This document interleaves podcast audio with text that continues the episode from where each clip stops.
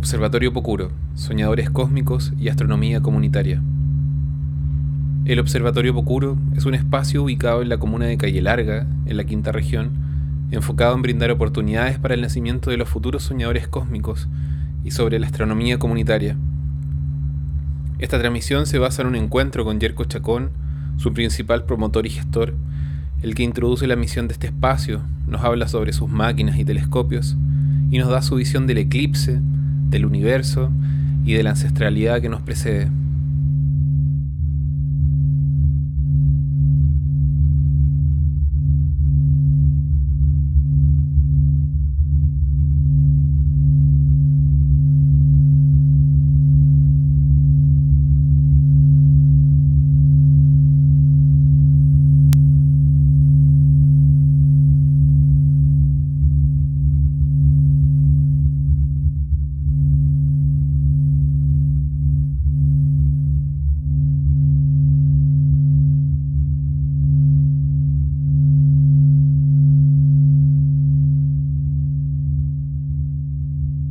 hoy en día, hoy 2020, 14 de diciembre, eh, con un eclipse en la Araucanía, el Layantú, la muerte del sol, eh, nos ha permitido la posibilidad de visibilizar y reconocer la cosmovisión de los pueblos originarios, el pueblo mapuche, el, el el pueblo de Aguita, el pueblo inca, Aymara, Rapanui, y eso nos ha permitido eh, reconocer que acá existía astronomía antes de que llegara el occidente.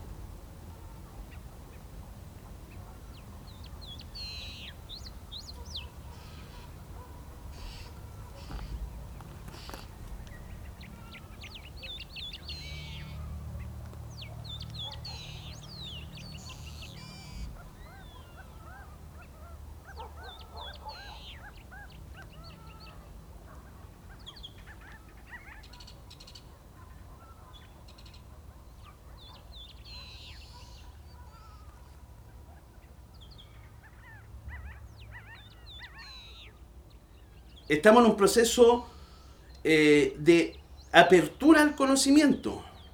Sin duda la ciencia es súper importante porque nos permite ir eh, corroborando en torno a los experimentos que se pueden desarrollar con las teorías que presentan los científicos y lo pueden comprobar empíricamente. Pero hay cosmovisiones que no se pueden comprobar empíricamente con experimentos porque tienen que ver con los relatos de miles de años. Y eso es empírico para ellos. El Lion 2 en la Araucanía nos ha permitido, Carlos, poder no hablar de la Cruz del Sur, sino que hablar de la pisada del Choique.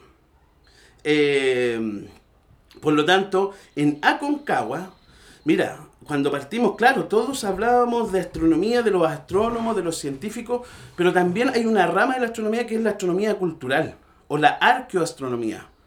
Eh, de tal manera que eh, entre podemos generar una hipótesis entre que 1485 y 1530, donde tenemos cronistas, cuando llega Chinchirroca, con 10.000 hombres acá al Valle de la Concagua, y empieza a conquistar nuestro Valle de la Concagua, ¿no es cierto? Porque una conquista de los incas.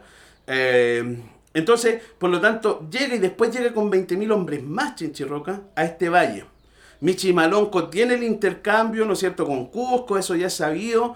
Eh, entendemos que acá en el Valle de la Concagua hay un eh, gobernador que era Quilicanta, que también era del, del Imperio Inca. Entonces, tenemos Imperio Inca con su cosmovisión, tenemos además los promaucaes. Michimalonco era mapuche. Michimalonco cuando tiene la batalla con Pedro Valdivia y lo atrapan dice, hinché Michimalonco. Eso dice, eh, no hablen quechua, hablen mapuche. Por lo tanto, nos dice eh, Carlos Keller, eh, un escritor sanfelipeño, nos dice que Michi Malonco ya, ¿no es cierto?, habla de su pertenencia al pueblo mapuche. Y además tenemos en ese mismo tiempo a Pedro Valdivia conquistando, entonces, también con el occidente. El, el gran tema es la astronomía cultural local en el Valle de la Concagua. O sea, tenemos astronomía inca, astronomía mapuche y astronomía occidental. Eh, ¿Por qué tenía que haber astronomía? Porque entendemos el Valle de la Concagua, el lugar donde se sembraba maíz para poder proteger este valle, para poder, eh, ¿no es cierto?, proteger esta siembra de las constantes luchas que había, ¿no es cierto?, hacia el sur. Entonces, el Valle de la Concagua era el mejor lugar para poder sembrar maíz. Porque estamos hablando de 20.000, 30.000 hombres, con los Yanacona, con los indios peruanos. Eh, los españoles eran pocos, pero la cantidad de esclavos que traían y guerreros eran muchos más. De tal manera que eh, poder sembrar en Aconcagua necesitaba calendarizarse esa siembra. Y esa siembra, y esa es la gran pregunta. O sea, entendemos que los incas, cuando llegan, generan en Quillota, con Quilicanta, si era un gobernador, por lo tanto tenía astronomía, y él si siembra trae su, su tipo de, de maíz, de tal manera que él tiene que entender su calendario agrícola. Y eso lo hace el Inca acá. Pero ya anteriormente los mapuches también tenían su cosmovisión.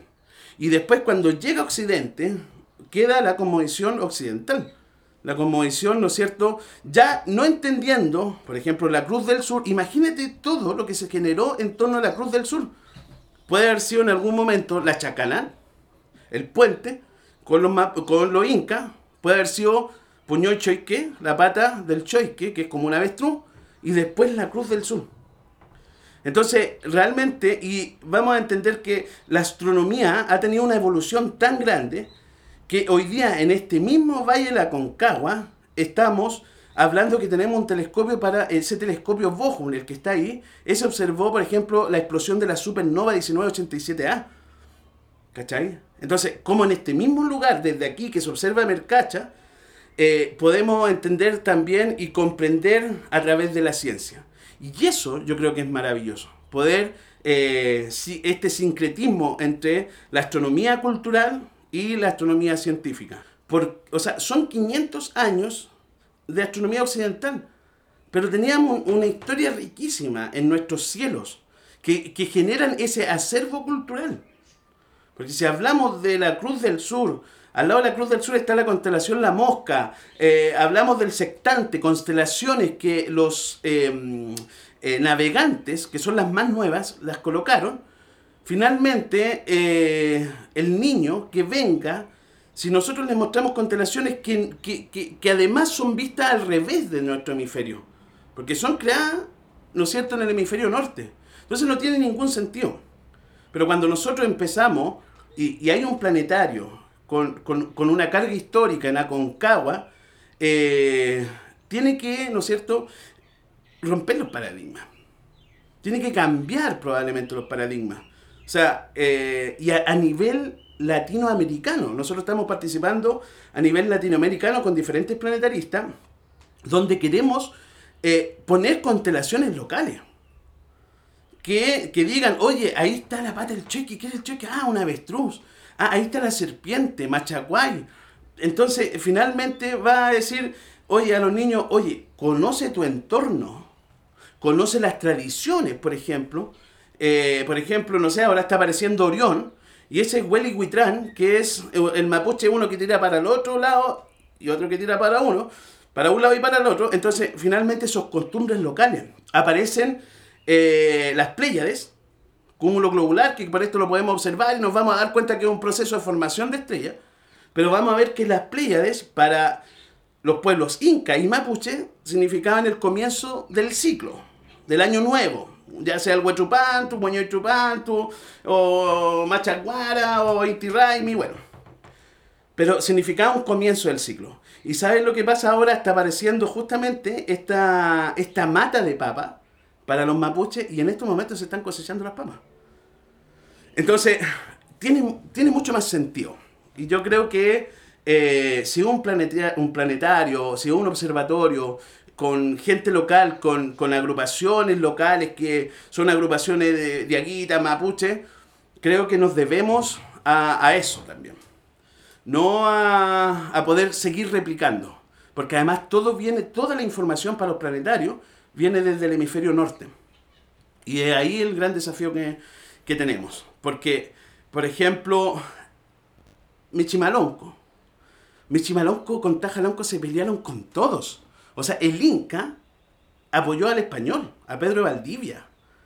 ¿De qué estamos? O sea, el Inca sí, ya los Incas, pero el Inca apoyó a Pedro Valdivia. Se cuadraron. Se cuadraron. Tajalonco le cortaron los pies. Y, con, y Michi Malonco tuvo que huir, ¿no es cierto?, al Cuyo. Pero, eh, pero ellos, eh, sin duda, tenían una conmovisión. Y esa conmovisión más encima fue arrebatada. Yo creo que desde ahí, como mapuches, ellos observaban el Mapu, observaban todo. Observaban cuando, eh, eh, por ejemplo, tú que has subido al, al Mercacha, la salida de Liaca de las estrellas. O sea, la salida de Liaca es cuando antes que aparezca el sol, ¿no es cierto? Aparecen las Pléyades detrás del monte Aconcagua en el solsticio. Eso es un sonido espectacular que es solamente en la mañana. Entonces, eh, y, probablemente ellos eran tan conocedores de ese momento que sabían cuál era el pájaro que cantaba, si era el, el queltehue, si era la tenca, que cantaba en invierno en ese momento. Entonces, eh, esto de la astronomía es, no es el cielo, sino que es todo nuestro entorno, es el Wal Map, el Wenu Map.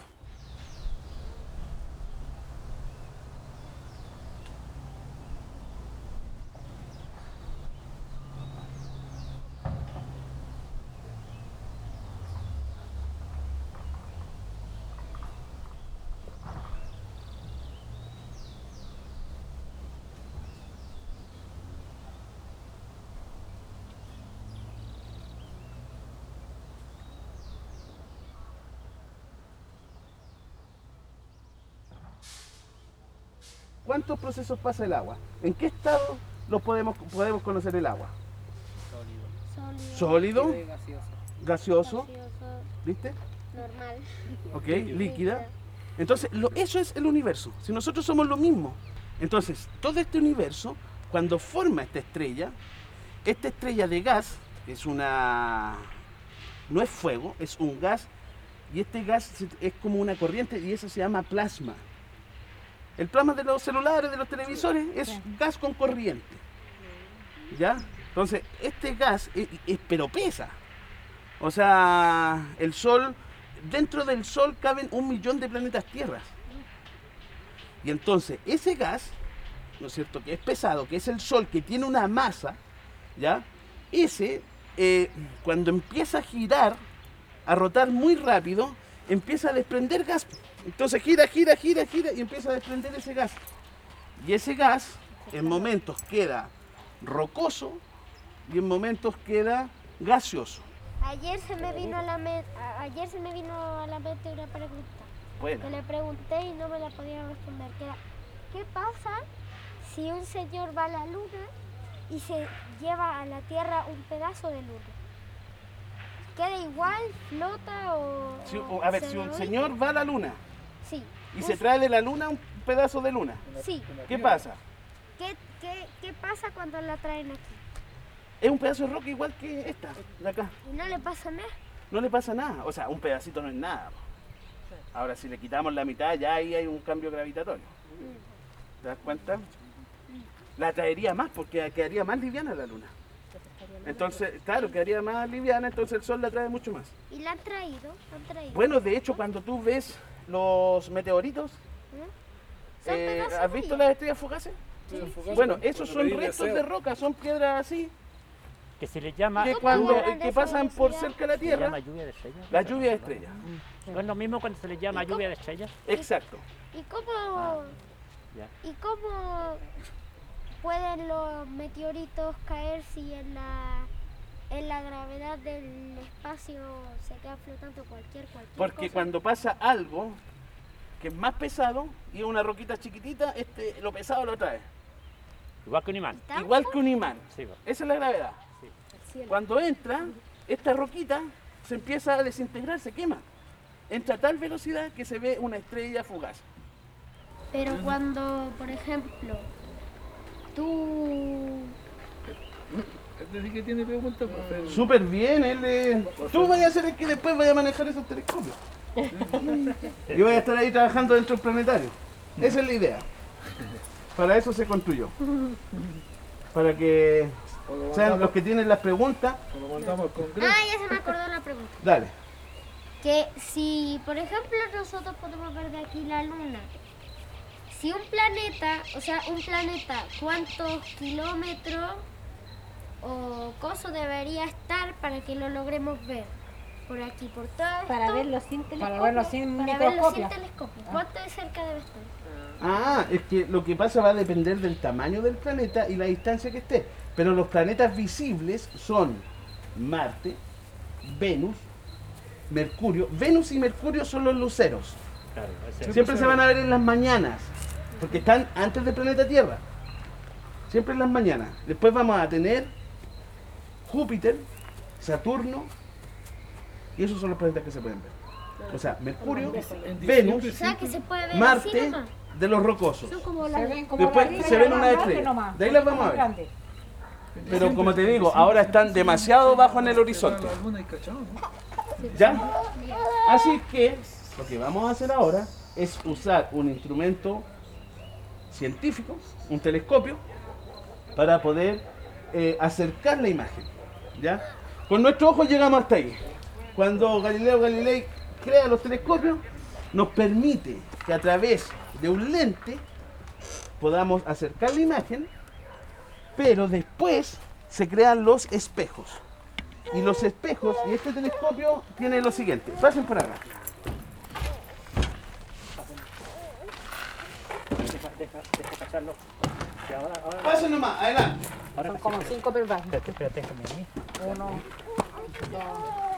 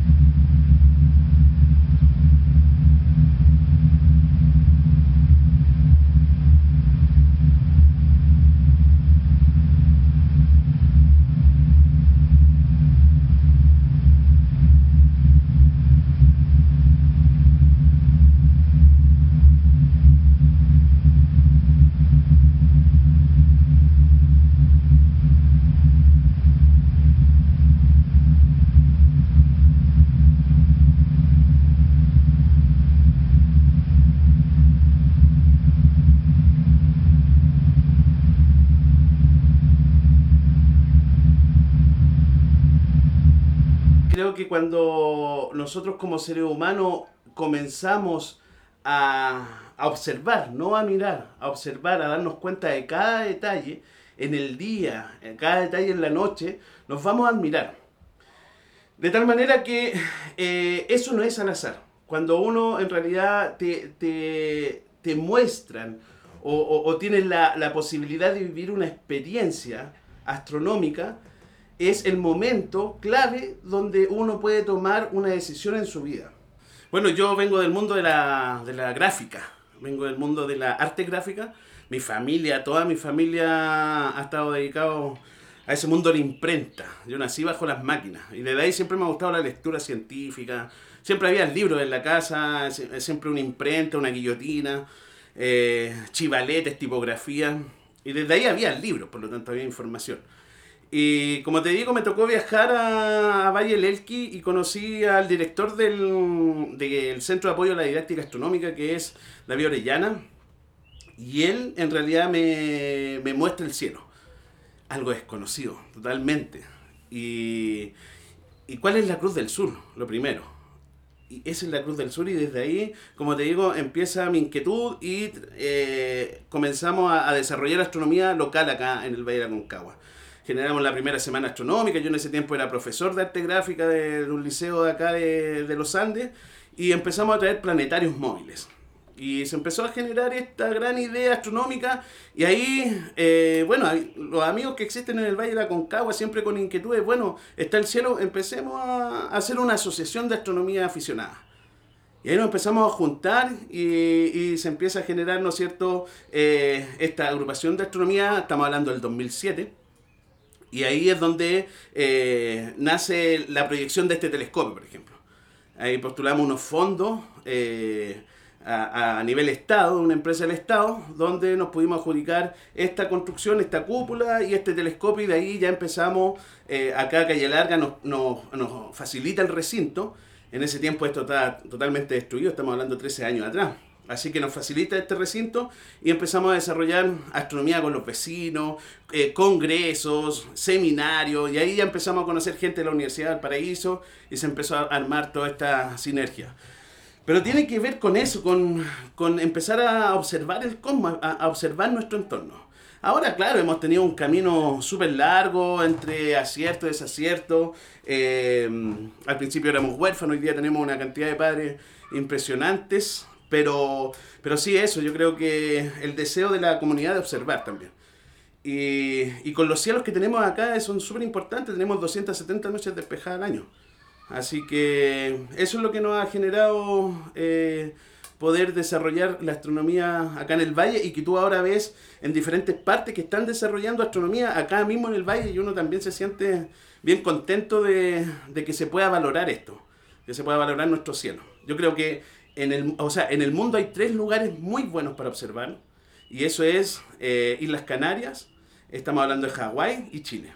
Y nosotros somos parte de ese cielo, así que desde ahí, o sea, en 20 años más vamos a tener el 70% de los fotones entrando a nuestro planeta Tierra, observado por los telescopios desde acá que van a estar instalados en Chile. Y acá, Calle Larga, no es menor. O sea, este es un telescopio de divulgación, el que tenemos acá, pero tenemos un telescopio de investigación de 60 centímetros y próximamente debería llegar un telescopio suizo. Entonces, eh, que el doctor de la masa está trabajando ese proyecto con nosotros para que sea robótico. Entonces, por lo tanto, los cielos eh, que se observaron hace una cantidad enorme de tiempo con la astronomía cultural, ahora también sirven para poder desarrollar ciencia. Yo creo que vibramos en frecuencia y cada frecuencia, cada... A ver, por ejemplo, aquí cuando observamos por este telescopio, vamos a observar en el visible 600 nanómetros, 650 nanómetros. Eh, si nos vamos a 2000 kilómetros más allá, nos vamos a encontrar con Observatorio ALMA, que va a observar una longitud de onda de submilimétrica y milimétrica. Ah, de tal manera, eh, no sé, que nos vamos a encontrar con un telescopio en el espacio que va a observar en el infrarrojo. Todo tiene longitud de onda. Por lo tanto, esa longitud de onda es una vibración en el espacio. Eh, hace muy poquito atrás, eh, LIGO, que es un detector de ondas gravitacionales, logró captar esta, esta unión de agujeros negros y eso lo detectamos acá en la Tierra a miles y millones de años luz y lo detectamos. Por lo tanto, eh, hay cosas que no vemos, pero que están, pero que son otras frecuencias. O sea, solamente el 4% lo podemos estudiar. Eh, eso, ese 4% es materia, tenemos materia oscura, energía oscura, que se sabe que está ahí, por, por lo que provoca en su entorno. Entonces, tendríamos que eh, ser muy egocéntricos y decir que nosotros, nada nos afecta, que nosotros trasla nos trasladamos a 107.000 kilómetros por hora alrededor del Sol, que vamos a 30 kilómetros por segundo y que ni un astro eh, tiene alguna interferencia, pero por ejemplo los mapuches, todos los pueblos prehispánicos tenían eso. Eh, el, el, el, lo, a ver, justamente, hace tres semanas atrás, eh, estamos hablando de que estamos en noviembre, en, en julio aparece Marte, el planeta Marte. Tenemos el planeta Saturno, tenemos el planeta Júpiter. O sea, en poco tiempo más vamos a tener que Júpiter y Saturno se van a encontrar, van a estar a muy pocos arcos segundos. Y se entiende que eso no se veía desde la edad medieval. Y bueno, y aparece el planeta Marte y en, en esta, en este querer conocer eh, la sabiduría mapuche, eh, conversamos con don Juan, Cuñer- Ju- Juan que es un amigo mapuche, un quinche, que tiene la sabiduría mapuche. Eh, y le pregunto, bueno, el planeta Marte, ¿cómo lo veían ustedes? Ellos le dicen Ailén, que es la brasa del fuego encendida. Y me decía, Yerko, la ceremonia es eh, que tenían que matar una gallina y un guanaco. Porque realmente eso para los mapuches no era un buen augurio. Entonces, lo entendemos como astronomía cultural, pero la astronomía de 500 años, la astronomía científica que viene, la ciencia que nos pone los remedios, que nos pone todo lo que es occidental, eh, nos dice que, bueno, no, sí, el planeta Marte nomás, está bien, el planeta Marte, pero hay cosas que si nos dice el Kimche, la sabiduría mapuche, eh, hay que tomarla en cuenta. No hay que llegar y borrando los conocimientos que tiene el pueblo, que tiene la gente que habitó nuestro Guanumapu. Y ahí es un punto que tenemos que conversar y dialogar entre la sociedad. Es súper importante investigar, conocer y eh, eh, replicarlo empíricamente. Pero también es importante reconocer la sabiduría que existía antiguamente en torno a la observación de nuestro, de nuestro entorno.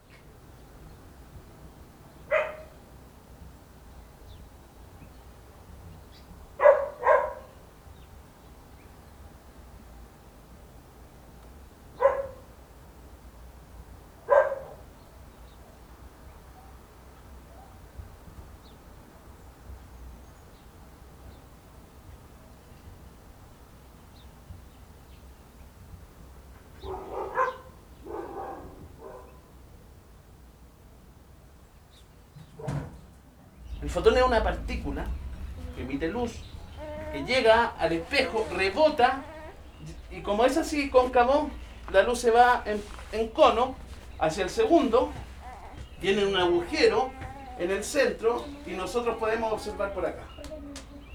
Esa es la lógica de un telescopio. Hay otros telescopios que tienen lentes y que eh, son mucho más largos, como los que decías tú. ¿Ya? Pero los telescopios con espejos, igual que el Bochum que está allá, son telescopios más cortitos. Exacto. Entonces, vamos a buscar por acá.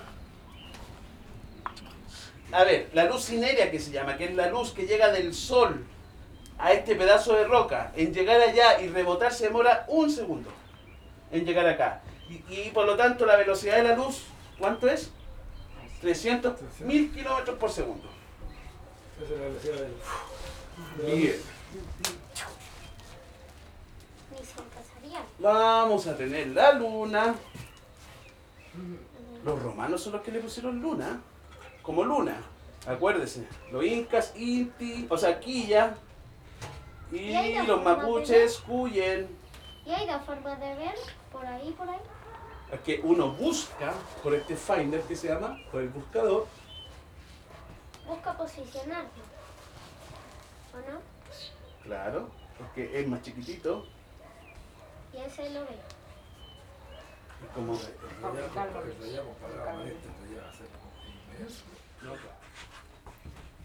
¡No! ¿Qué ves? ¡No! ¡No! ¿Qué ves?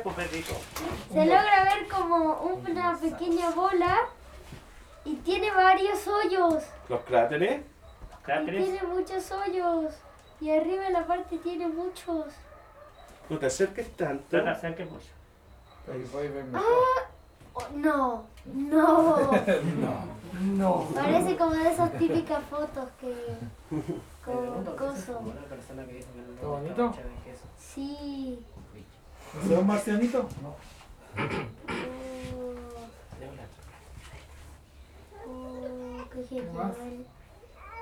¿Qué más ves? A ver, veo oscuridad. ¿Se te corrió a lo mejor? Dame, ¿Qué, qué un- desierto es? ¿Qué desierto es que dice que puede haber vida en otro planeta? Sí, déjalo. ¿Qué desierto Eh, es? toda la- todo es, es cierto. Que no se, o sea, solamente que no se ha descubierto, ¿Ya? pero eh, en Marte ya se encontró eh, bajo la superficie, dale nomás, dale de nuevo, Eh, agua. Entonces ya viendo agua hay bacterias extremófilas, vida. de alguna forma. Ah, ya. Se, llama- se habla de las bacterias extremófilas. Ya, ya. Ah, se ve como partes planas. Sí, ¿no? Partes Bueno, las zonas de bajo relieve, las zonas oscuras, Y la parte de arriba con... son bajo relieve las oscuras. En ese- hace 4.500 millones de años atrás era lava y esa lava está viviendo. Y era roja, lava. Después se enfrió y quedaron zonas bajo relieve. Y las zonas más blancas de la luna son zonas de mayor altura. Por eso que se ve como la burrita de, de, Sa- de Santa María, ¿sí? Claro. La, pues. uno- la burriquita de, San- de la Virgen Y María. esto Uno si la tú, por ejemplo, si con el telescopio si logras fuera- ver un cambio, por ejemplo, en una parte plana y luego un cambio con un cráter, ¿cuánto de grande sería? El cráter más grande ese que se ve es del tamaño de Chiloé. La luna es de un poco más grande, es un cuarto de la Tierra. ¿Cuál sería? ¿El que está arriba? La luna más o menos sería como este tamaño. ¿Ok? Ver. Ya, Ya. quinto fue. Oh. Ya, bueno, ahora que yo vea otro niño.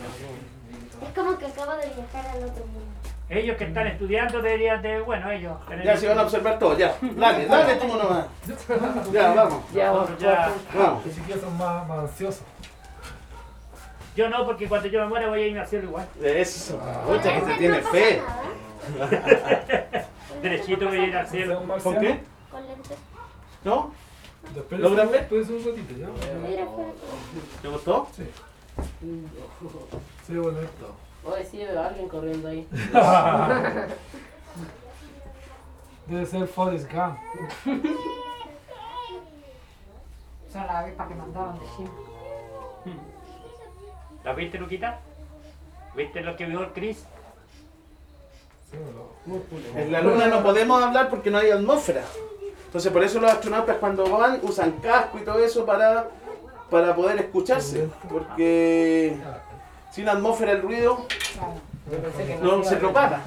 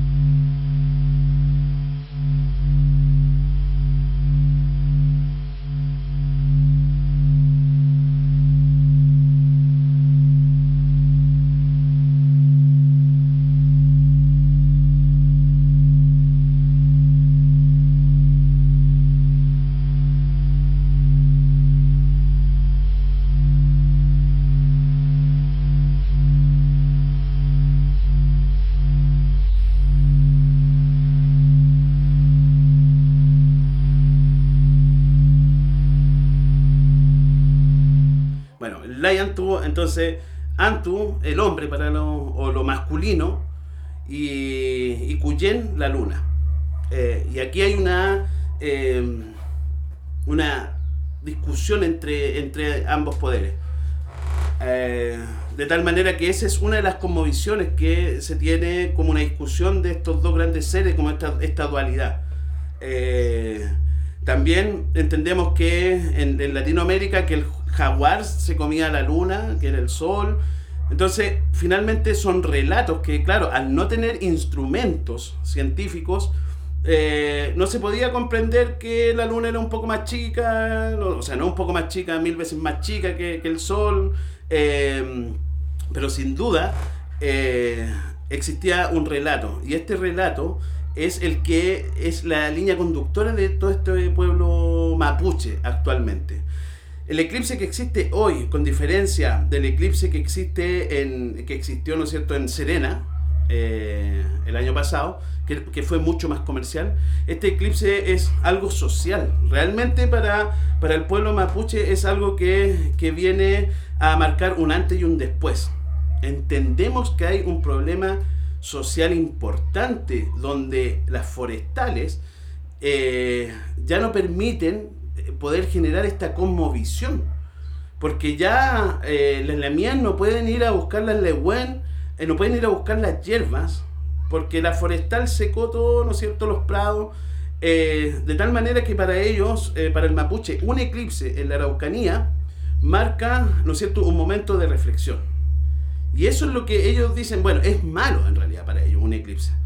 Eh, el pueblo mapuche, eh, bueno, en realidad el pueblo mapuche tiene diferentes visiones, no podemos decir el pueblo mapuche completo está pensando esto. Pero los que son más ah, apegados a la tradición, ¿no es cierto?, que, que- han cultivado su sabiduría, ellos van a estar dentro de la ruca eh, reflexionando sobre este proceso. Eh, por lo tanto, es bien, es bien complejo cómo, cómo en realidad eh, el mundo científico y que el mundo científico sin duda un eclipse nos sirve para medir la relatividad general, o sea, gracias al eclipse se supo cómo se curva la luz. Eh, y eso no se puede desconocer, eso es ciencia, pero también eh, hay un relato del pueblo y, y hay que entender que las correlaciones que existen eh, por un pueblo que ha sido milenario, como el pueblo mapuche, como el Tihuantinsuyo, si los pueblos que han sido milenarios y que tienen un, conocimiento tan extenso, eh, ellos dicen, bueno, en realidad el eclipse ha traído problemas anteriormente. No es algo antojadizo. Yo creo que habrá que ver qué es lo que sucede, porque hoy en día el pueblo mapuche está si- siendo totalmente eh, y constantemente, ¿no es cierto?, asesinado. Eh, habrá que ver qué es lo que pasa con este eclipse, eh, que en realidad no creo que sea algo inmediato, pero sin duda que el conocimiento mapuche hoy, gracias al Layantú, se pueda ver con una cantidad de relatos de- bueno la pandemia nos trajo a globalizar toda la información pero es tan importante hoy la cosmovisión mapuche se está observando tanto hay tanto debate en torno a eso que nos viene y que viene a reivindicar toda esta sabiduría que tiene el pueblo mapuche. O sea que, que este, esta, este, esta gran revolución social que existe es un despertar y que esté la bandera mapuche, que esté Guñelve, o sea, esa bandera, esa bandera azul que es Venus y que sea Venus el que esté en, en esta en este gran despertar, eh, sin duda es algo que, que está marcando. Y que si no lo correlacionamos y si lo dejamos como que es al azar, eh, no estamos generando un, estudio antropológico, sociológico de lo que está pasando en la realidad. Por lo tanto, nos vamos a seguir, a seguir sesgando en torno a, a lo que nos dijeron. Pero si nosotros tomamos atención a lo que está pasando, que está la bandera mapuche, que está Guñelve, eh, en todo este proceso, eh, hay que volver a reestudiar. No hay que quedarse con el paradigma. de la occidentalización que llegó acá eh, y que destruyó todo conocimiento, que de hecho que nosotros acá en la Concagua no sepamos qué significan los petroglifos, es porque algo pasó acá en el Valle de la Concagua que nos dejó, ¿no es cierto?, con cero conocimiento sobre eso tan importante que era la escritura. Entonces, en algún momento hay que eh, volver atrás, volver a mirar, conocer la historia para poder avanzar en, en el conocimiento que, que tiene que existir acá, que tiene que ser reivindicado. Si tú vas a otras partes del mundo, casi todos los lugares tienen un planetario. O casi todos tienen un centro de investigación, de innovación. Acá eh, no se promueve porque hay intereses privados que, que no permiten que la gente eh, pueda darse cuenta de la riqueza que existe en este laboratorio natural que es Chile. Si tenemos mucha gente que sabe sobre los glaciares, probablemente ¿cuánto vale esa persona? ¿Cuánto vale ese ingeniero? Si sabe mucho sobre el mar, ¿cuánto vale ese ingeniero? Eh, por lo tanto, los intereses han hecho que, que los intereses privados, yo creo que mm, han hecho que, que sea un pueblo que, que más bien tienen universidades para explotar los valles, para explotar las zonas que, eh, que tengan que ver con, con- con preservar, con cuidar. Eh, yo creo que además instituciones como el Observatorio Pocuro, eh, que, que puedan mostrar, evidenciar, son las que nos enseñan, las que no, no- no- nos guían y las que nos van a, a mostrar las experiencias para poder el día de mañana tener al- alguna persona crítica que defienda, por ejemplo, acá en el Aconcagua, ahora o en Calle Larga, la instalación de grandes paneles solares que, eh, que son nefastos para, para la población y que, que finalmente no, no ayudan en nada al desarrollo local.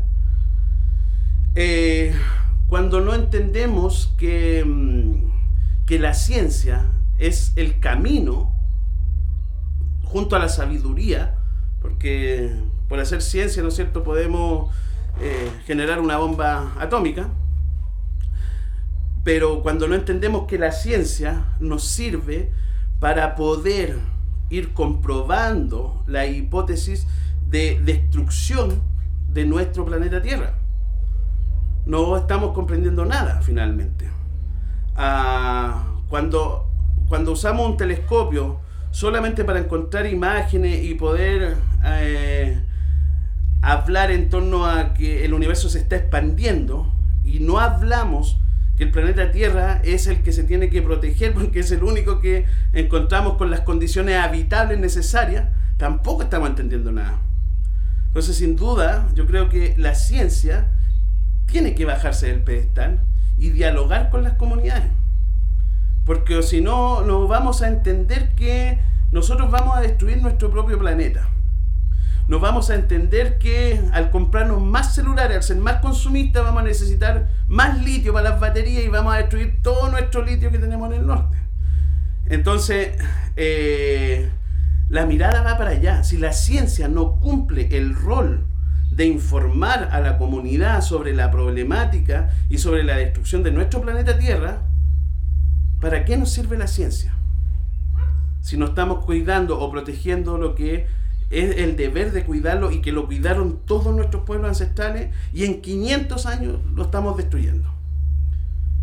Entonces, eh, la ciencia es importante para poder demostrarte lo infinito del universo, un microscopio, lo la- el, el- el microcosmo y el macrocosmo con los telescopios, pero que no sean solo noticias, que la ciencia tiene que ir acompañada con un valor, y ese valor tiene que ir acompañado de los ideales de las comunidades locales. Así se construyen las sociedades.